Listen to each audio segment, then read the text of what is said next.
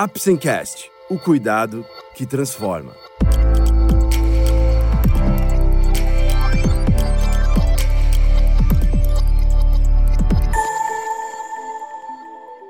Hoje vamos falar sobre bem-estar. Você vai descobrir mais sobre a sua relação direta com a prática de exercícios físicos e bons hábitos, assim como o equilíbrio emocional. Vamos lá? O Apsencast é um oferecimento da Apsen Farmacêutica Através desse podcast, vamos levar para você conhecimento e informações de qualidade sobre temas relevantes na área da saúde, de uma forma leve e acessível, porque para nós da Apsen, cuidado também é instruir.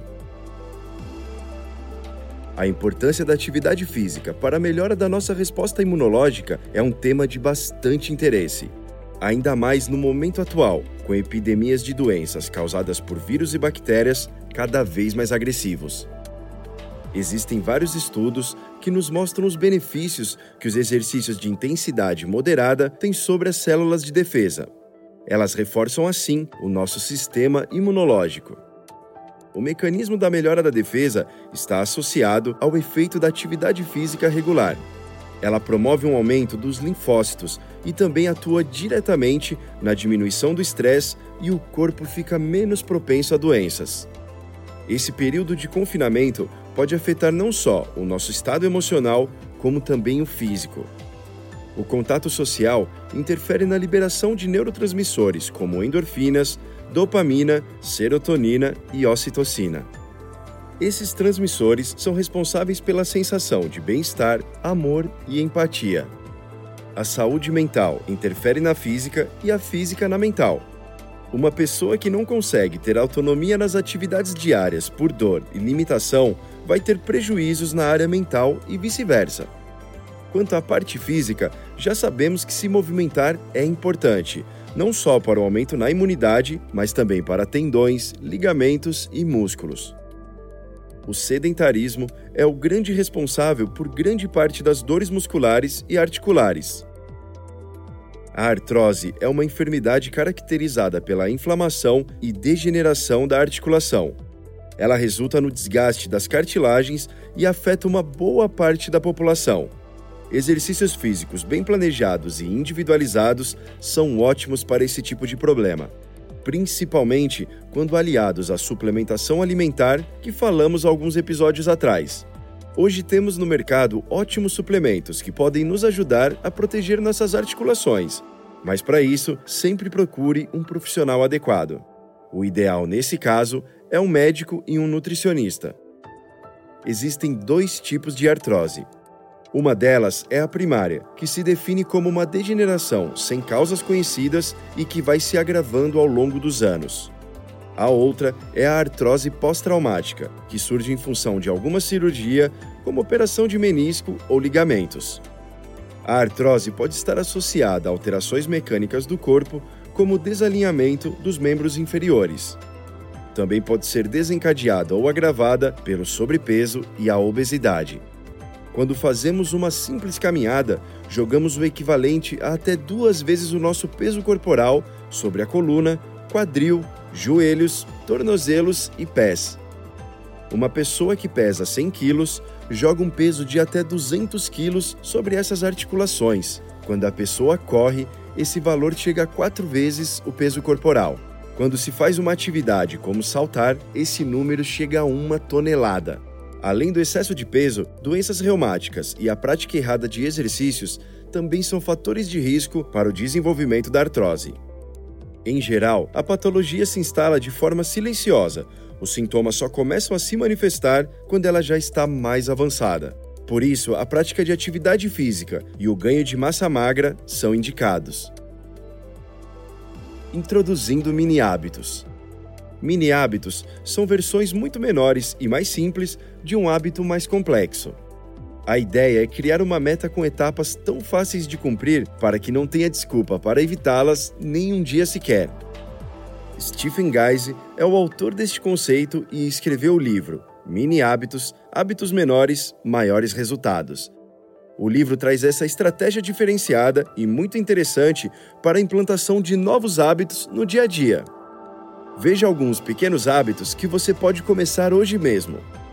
fazer três flexões ao dia, descer pelo menos um lance de escada do seu prédio, subir e descer as escadas da sua casa duas vezes seguidas, fazer cinco abdominais diários, dar uma volta no quarteirão, levar o cachorro para passear por cinco minutos, caminhar por cinco minutos e dançar uma música de sua preferência. Se proponha a realizar algo pequeno. Assim, no dia que estiver motivado, vai achar que fez pouco e se sentirá inclinado a fazer mais.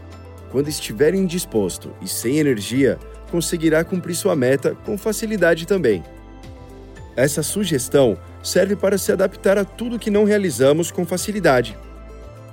Podemos utilizar para começar a nos conectar com pensamentos positivos e todos os dias anotar ou pensar em uma coisa pela qual você é grato. Se conectar com um amigo ou um parente por telefone ou videochamada, ler uma página de um livro que está lá nos esperando há algum tempo, saborear a comida devagar. E agora na quarentena ainda temos mais um agravante, que é a sobrecarga de uso de celulares. Eles podem acabar acarretando aquela dorzinha na cervical. Devemos ficar atentos a alguns sinais, como dor, formigamento, ardência nos olhos e dores de cabeça. Esses são alguns indícios que você está passando dos limites. O ideal seria realizar pausas de 30 em 30 minutos e alternar com a realização de outra atividade nesse intervalo.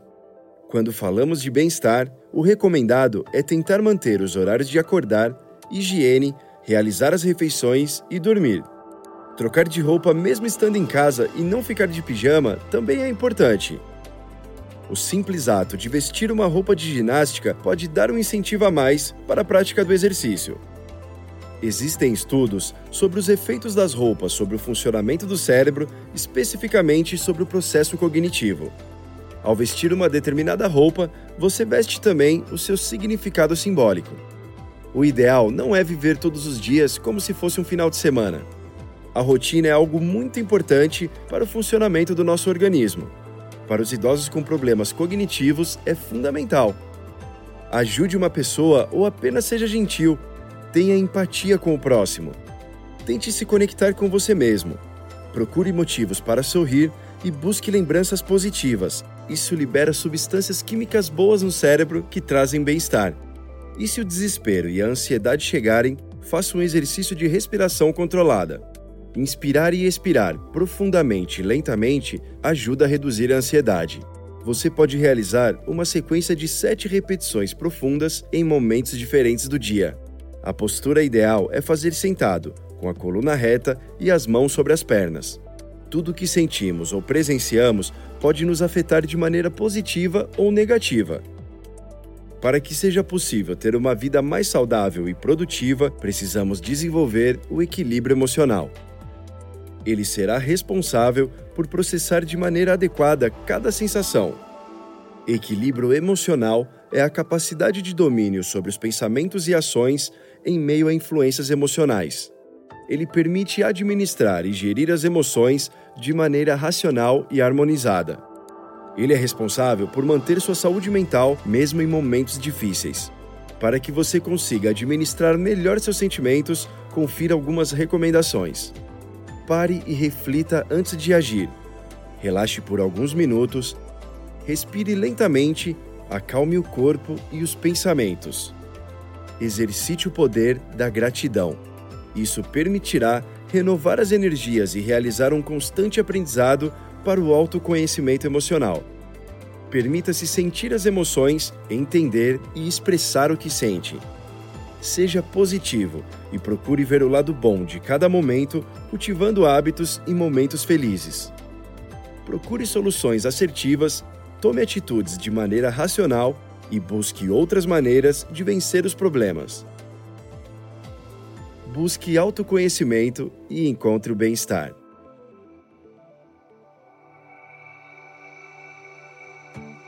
Esse foi mais um episódio do Apsencast. Esperamos ter conseguido esclarecer um pouco mais sobre bem-estar e sua relação direta com a prática de exercícios físicos e bons hábitos, assim como o equilíbrio emocional. Obrigado por ouvir o Apsencast e até o próximo episódio. Este é um podcast feito pela Apsen em parceria com o Dr. Caio Gonçalves, CRMSP 87071, a doutora Karina Ratano, CRMSP 140001 e a fisioterapeuta Andréa Andrade Seregati. Apsen Farmacêutica, o cuidado que transforma.